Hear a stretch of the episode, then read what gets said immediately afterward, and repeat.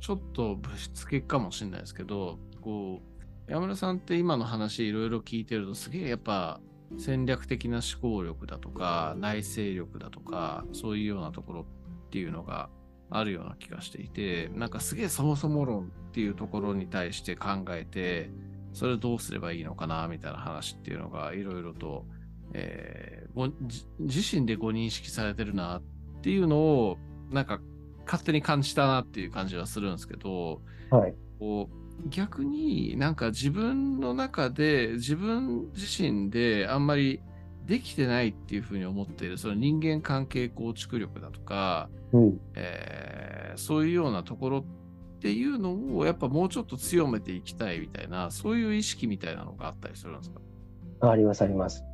だからこそのなんかここのこことかまあポッドキャストのゲストとかいろんな人と話したいみたいなそういうところにつながってるっていうところがある。あります、あります。うんやっぱりその、せ洗練されてきてるんですけど、考え方が。おうなんで、あの、目的がすごいはっきりしてる一方で、うん本当にバグが起こらなくなっちゃうと、あの、全く新しい発想とか出出出こなくなっちゃうので、これが一番やべえなと思ってるところでもありますね。で、あ,、うん、あとはもう一個はその、えー洗練されすぎてて、うん取り付く島がないみたいになると、うんマジで友達減るなっていう、うんそういうところもやっぱ同時に思ったところですね。なんかその友達っていうキーワードって最初から出てきてますけど、なはい。んかそれ これこそぶしつけですけどもなんか友達の部分に関してのなんかコンプレックスみたいなのってあったりするんですか？いや、えっ、と、でもあの、会社員時代は結構だからツイッターとかやってて、うん。自分音楽好きなんでライブ見に行ったりとかして、うん。結構、僕結構全国に友達いたみたいな感じだったんですよ。まあ、あの、で、それに比べたら今もうめちゃめちゃ人と話す時間も少ないし、なんか気心の知れたみたいな、あの、最近さ、みたいな話をすることもないので、うんうん。で、なんか結構、なんか溜め込んでる自分がいるな、みたいなのもあって、あでーそれをその構造的に理解をすると、なんか俺そういえば、こう溜め込んだものを吐き出すような人がいないぞ、みたいな。で、家族ってやっぱ逆に吐き出せないとこもあるじゃないですわかか。るわかる。わかります。うん。うん。気使わせたらみたいなのもあるしう、ん。うん。うん。で、難しい話子供の前にしてもしょうがないしみたいなところもあって、あ、これは今、コミュニティとかコミュニケーションとかが足りてないから、こうな、こういう状況に陥ってるんだ、みたいなことを逆算して考えた結果、こういう行動を起こしてるみたいな感じですね。うんうんなんで、今こう本当にいろいろ話をさせていただいて、なんかうまいこと自分の中でその消化というか、ちゃんと吸収できるような形と、自分に対して、うんえー負じゃないコンプレックスでもという形にすることができてる感じはありますね。うんうん、個性みたいな感じで。なうんなるほどね。はい。なので、やっぱり木村さんのお話伺ってて、まあ、まあ、木村さんだけじゃないです。みそさんも本当そうなんですけど、あの、やっぱ例えば他の人から話題が上がるとか、えー他のポッドキャストで話が出るとか、そういうのってすごいもう単に羨ましいなと思ったんですよ。なるほうん、で、それに、で、えーそれを、がなんでなんだろうな、みたいなことを思ったときに、どうんうん、やっぱりその、まあ友達多いって言ったらあれですけど、その気心の知れたというか、あの、そういう仲間が多いんだろうな。じゃあなんでそういう仲間が多いんだろうな。まあそれを単にポッドキャストやってるからって短絡的に位置づけるのもあれですけど、あの、でも少なくとも自分が行動できるのはそこだろうな、みたいな。うんうんうんうんまずできることはそれだろうな、みたいなところで、うんうんまあ一応やってみるかみたいな感じになった感じですかね。なるほどね。うん。めちゃくちゃいいっすね、木村さんね。素晴らしいね。素晴らしいね、マジで。素晴らしすぎだね。あ本当にあ、ここまで考えるかって感じだね、本当いやいやいやいや 本当、俺は考えていない。本当すごい。うん。めちゃめちゃ考えてますよね。えいや、めちゃくちゃ羨ましいですもん、お二人のことが。ー、え？なんでですか？いやー、だそれ友達いっぱいいるからって感じですかね。僕たち、僕や、僕、木村さんめちゃくちゃいますけど、僕いないですよ、さして。いや、そんなに人間興味ないんで、あんまり。人あんま好きじゃないし。でもそうじゃなかったら、そのともきさんと一緒にとか、ああ。あそういうのもそうですし、まあ、青柳さんともとか、そうそう、例えばゲスト呼んだり呼ばれたりみたいなのもそうですし、はいはいはいはい。えー、何でしたっけ、あの、自転車のレース見に行くでしたっけ？ああ。滋賀、滋賀までとか。でしたっけ滋賀までは行ってないけど、お小田原？どこだ？平塚？平塚でしたっうんうんあの辺まで。湘南ですね。け、うん。でそういうのってでも、そう、多分本当に人間嫌いな人行かないじゃないですか。ああ、まあ、それもでも僕の場合は木村さん影響ですよ。もともとはそういうの絶対行かない人間だったんですけど、ちょっとこう自分を変えてみようかなみたいな、そういうような意識のもとでやってるみたいなところがすごく強くて、うんそもそもの部分ではやっぱりあまり人間に興味ないですからね、僕。はいうんなんで、遅れて木村さんに影響された人間なのかもしれないですね、自分が。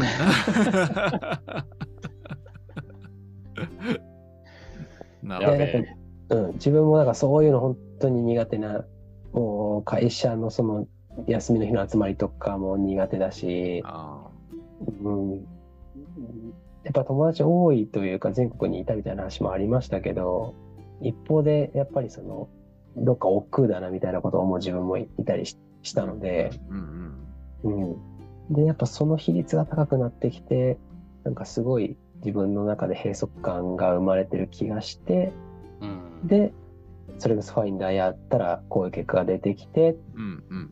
で、やっぱ考えるきっかけになってみたいな感じですかね。なるほどね。はいなるほどね。はい。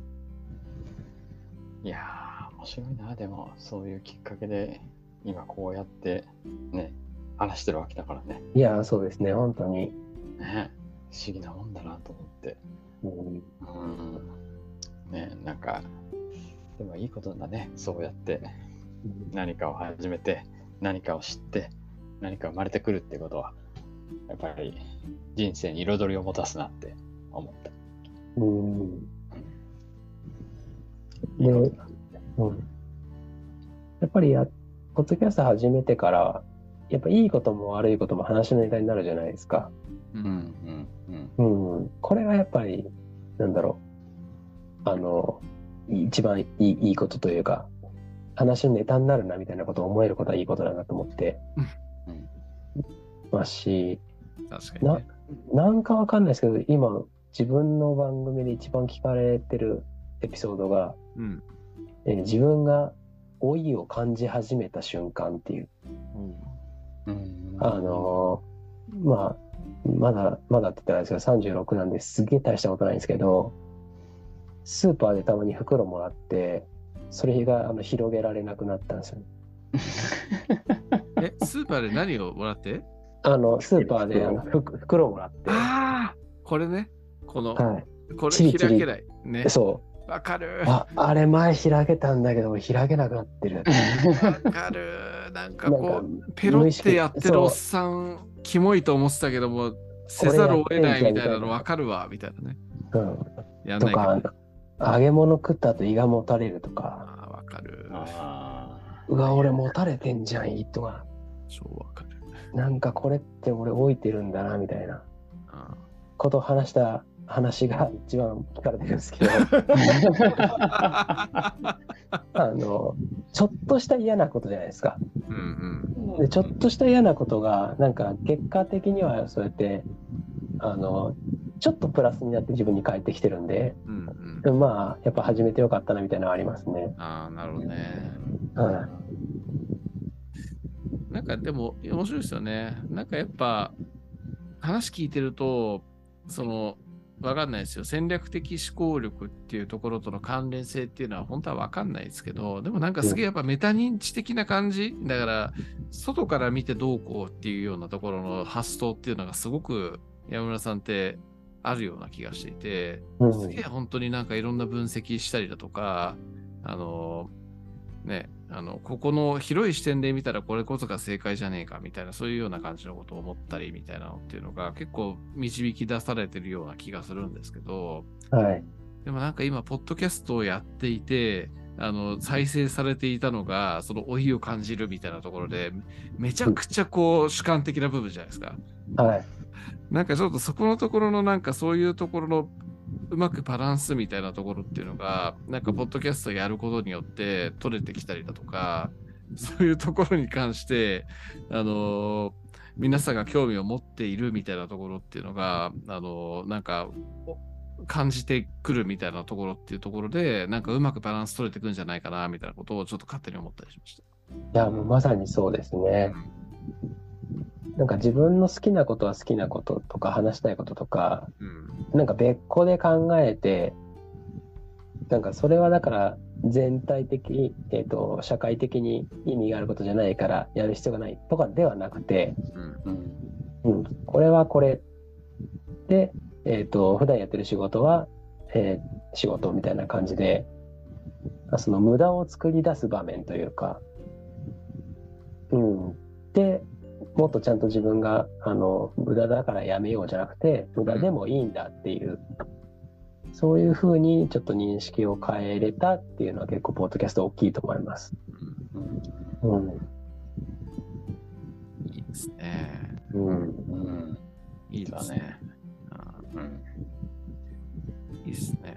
まあ、こう、僕にしても木村さんにしても、そんなになんかこう、くっそ真面目なそういう感じではない人間たちなんで、なんかそういうところに逆に惹かれていただいたのかなっていう部分もちょっと思ったりもしなくもないっていう、そういう感じはちょっと受けたりもしてるんですけれども。いや、あの、強いて言う、多分言葉にするならば、さっき言われたあの主観的、うん。うん、なところが、えー強く出てるところに、うん。やっぱり羨ましさを感じたっていうのはあるかもしれないですね。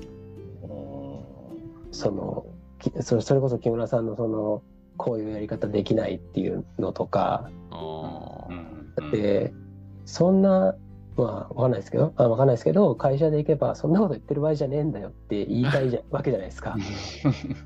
もっと偉い人は。うんお前のやり方はお前のやり方でいいけど、あの、じゃあどうすんのよって言いたいわけじゃないですか。でも俺はこのやり方しかできねえんすよっていうところって、多分自分はできないんですよ、逆に。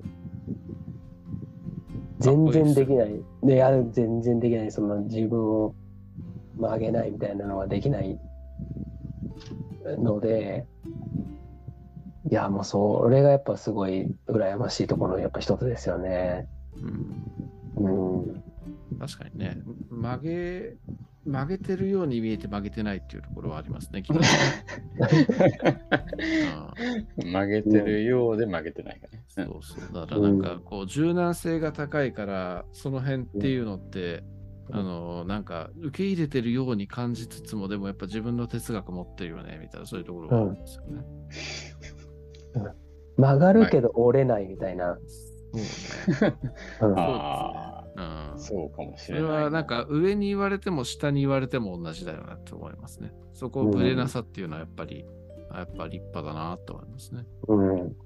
なんか、だからこそ部下目線だと安心感みたいのがある気がしますし、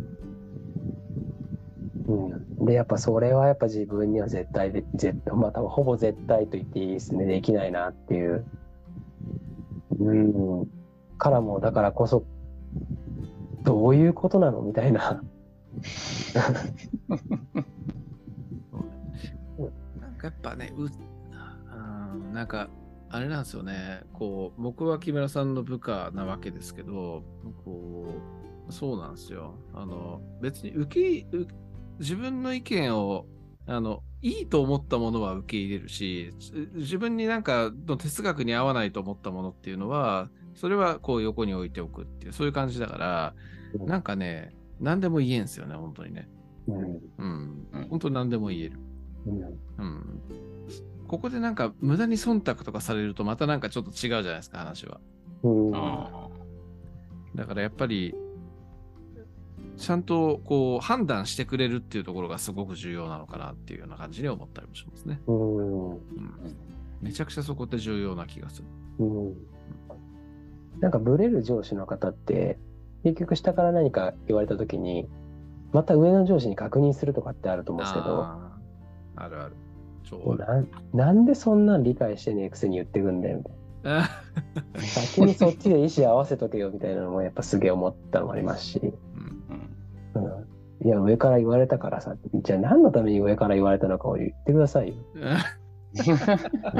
意味、意味があるから言ったんでしょっていう話を、多分そういうこと話をするから友達が減ってってるんでしょうけど、うん。うん、でもやっぱり、なんかやっぱ自分もその納得できないこと、できないたちなので、うん。うん。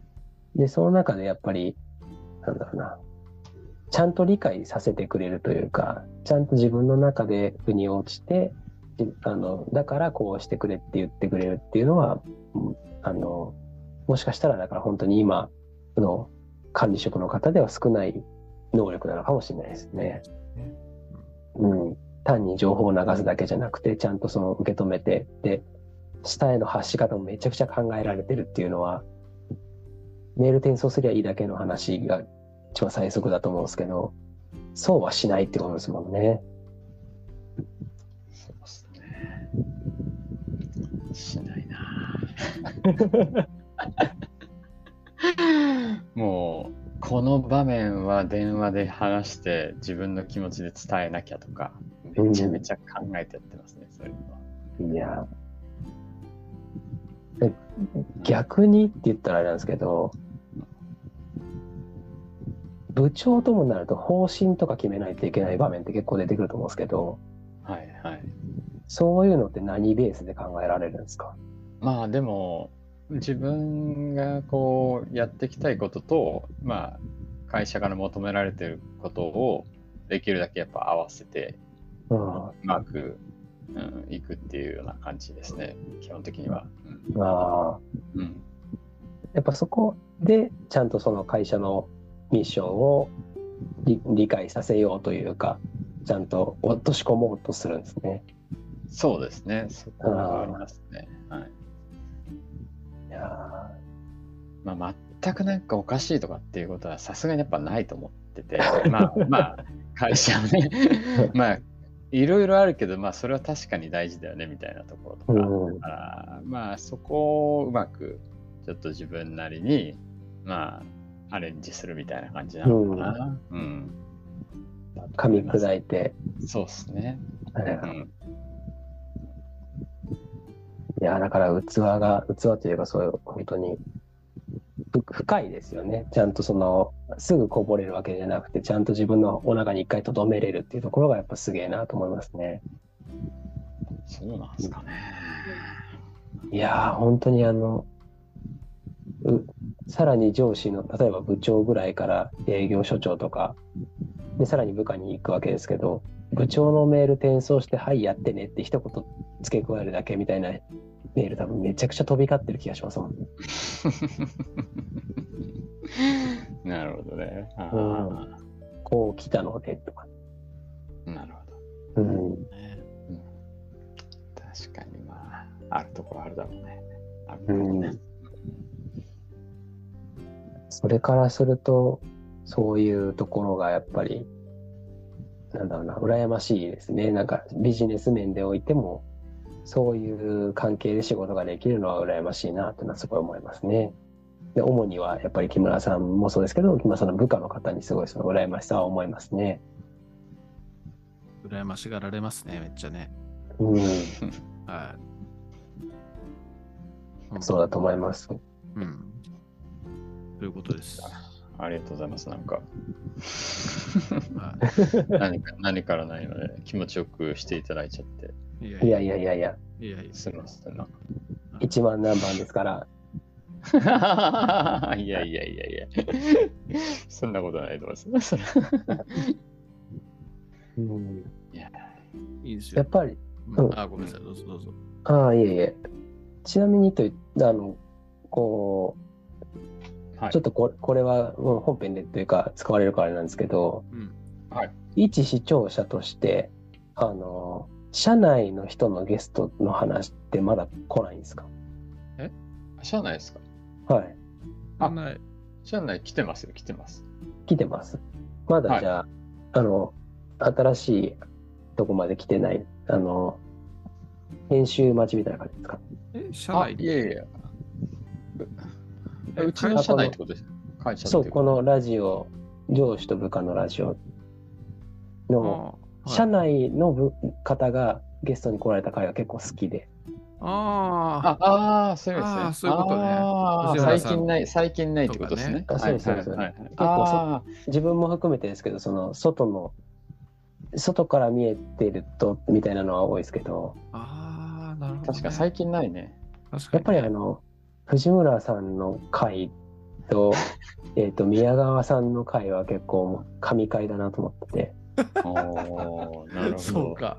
みまあ、藤村さん会は評判いいですね。うん。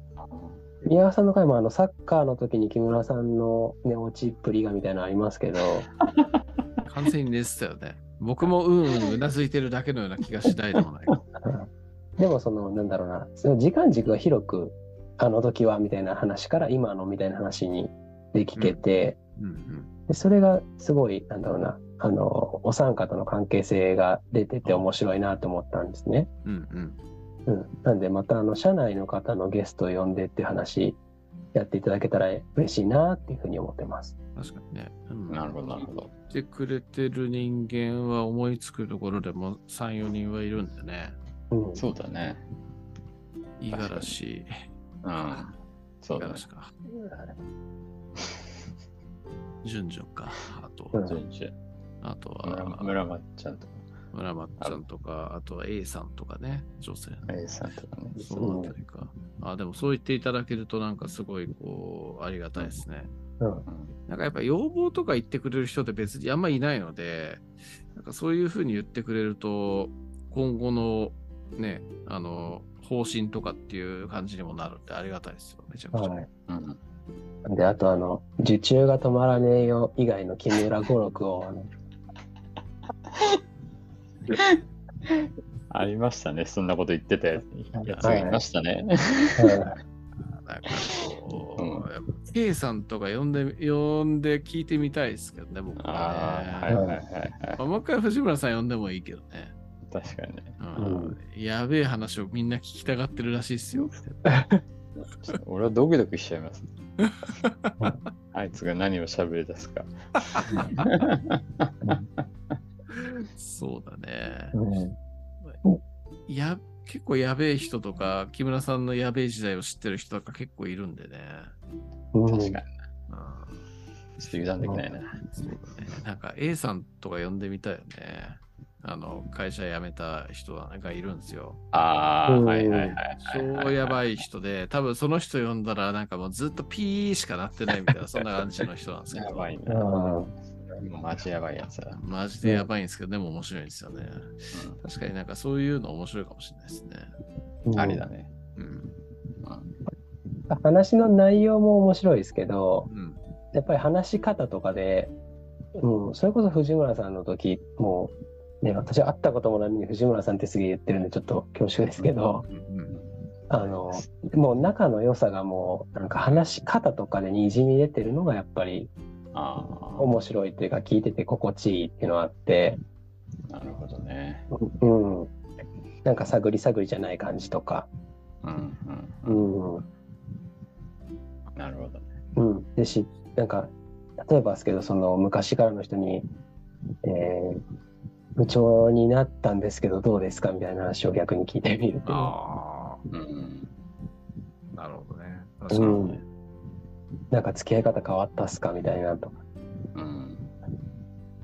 とか、なんかまあそうそういうエピソードもちょっとあったですよね。でもあの、なんだっけな、めちゃめちゃ、めちゃめちゃじゃないか、木村さんの近い先輩の方が、なんか仕事が全然あの、滞った時にバンバン巻き取ってくれるみたいなうんうんうんあ話とか、やっぱそういうのでも木村さんの人柄だとか、こういう人なんだみたいな、そういうの知れますし、あの、やっぱそうですね、人柄が知れるっていうのって結構昔話って結構大きい要素なのかなと思うので、うん。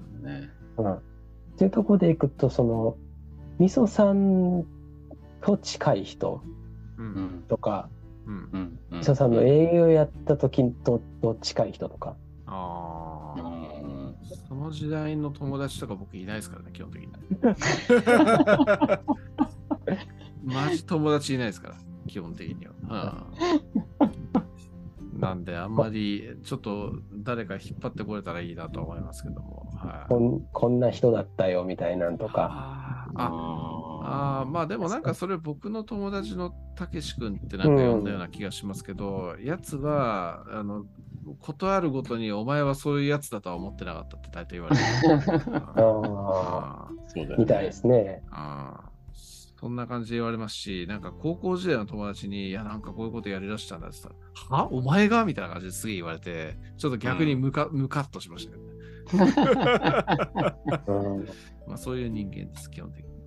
うんそうですね。なんで、なんだ、まあ番組変えるみたいな話もある中で、はいはい。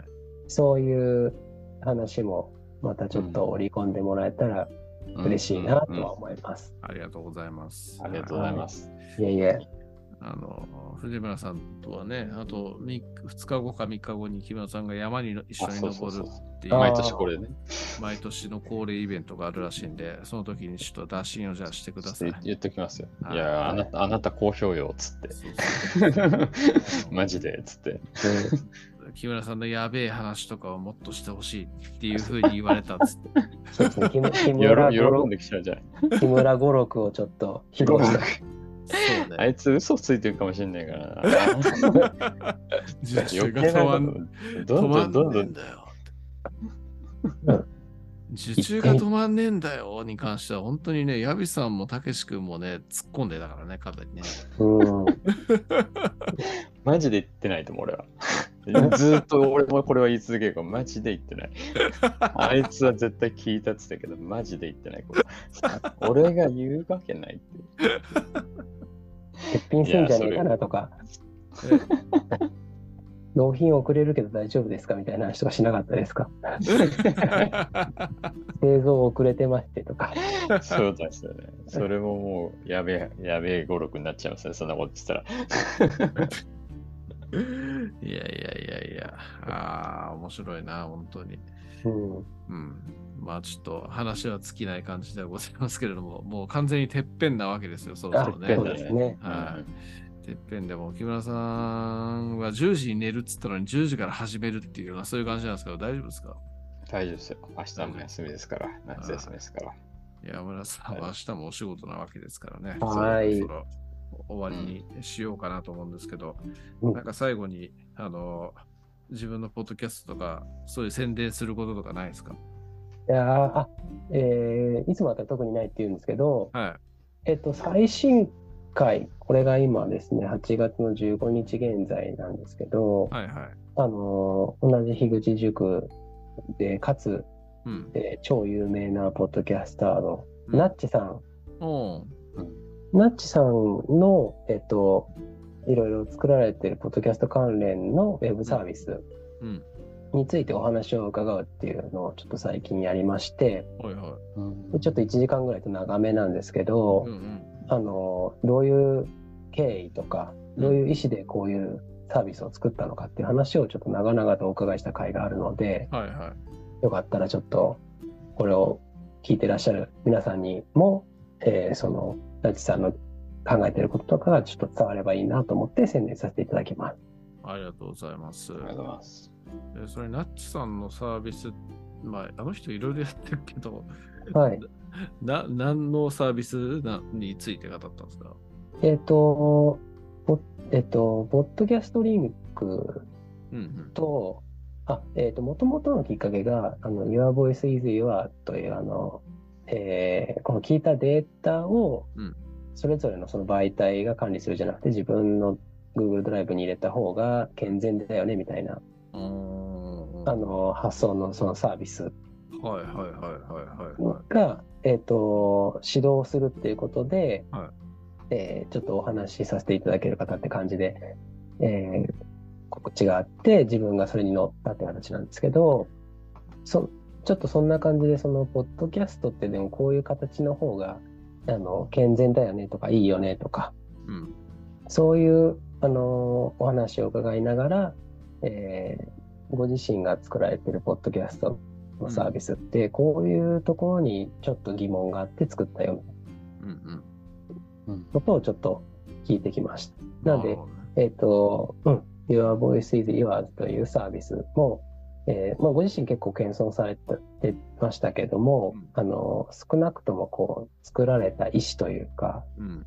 うん、こういうことがきっかけで作ったよみたいなところとか、普段使っているサービスって、こういうとこが、えーちょっとリスクだよねとか、はいはいはいはうん、そういうなんか認識にあのつながればいいななんていう話で伺ったので、い。なるほどね。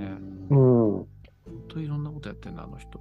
うん、なんか、僕みたいなスーパー適当人間からすると、本当に、いや山田さんもそうだけど、本当によういろんなこと考えてらっしゃるなと思いますよ、マジで。いやいやいや、こう世の中いろいろとの課題とかっていうところってすげえ、ナッツさんもそうだし、山田さんもそうだけど、いや、いろいろとよく考えてらっしゃるなってマジでめちゃくちゃ思いますね。暇なだけです。え？暇暇いやいやで。いやいや。いやいやいやいや。あでもあの、農作業って結構その本当に、なん単調な作業がめちゃくちゃ多くて、うん。手は動かすけど、あの頭は別に何も動いてないみたいなうん。作業がめちゃくちゃ多いので、うん。そういう時によく考えちゃうって感じですかね。なるほどね。はい考える瞬間が多いっていうことなんですね。あ、そうです。考える時間がめちゃめちゃ多いですし、うん。なんで、あの、ポッドキャストとかも結構流しっぱ一日聞いたりするので、うんうんうん。極端1日5、6時間聞いてる時もありますよね。ほう。なるほはい。なんで、上司と部下のラジオは1週、10日ぐらいかな？え ?100 エピソードぐらいだったんですよね。えはい。うんありがとうございます。すごいなありがとうございます、本当。はい。もう最初の頃とか音調悪いの自覚してますから聞けないんですよね、自分ではね。うん、ありがとうございます、マジで。うんいやいやいや、恐縮です。ありがとうございます。こちらこそ。マジ今後ともよろしくお願いしたいところでございます。ははい。ぜひぜひ。い。はい。そんな感じでねよろしくお願い。します。はい。最後、木村さんがなんか締めていただければと思いますが。じゃあ、ちょうどてっぺん越えたっていうことで、はい。えー、今日はこれにてお開きということで、はい。一本締めで？はい。一本一本、一本締め、一本締めではないけど。ということで、今日は久しぶりのなんかゲストをね、お迎えしたということでね、非常に楽しいお話ができたんじゃないかなというふうに思いました。山間さん、ありがとうございました。こちらこそありがとうございましありがた。とうございました。はい。はい。じゃあ、そんな。形で。うん。はい。じゃあ、すみません。ありがとうございました。ありがとうございました。ありがとうございました。はい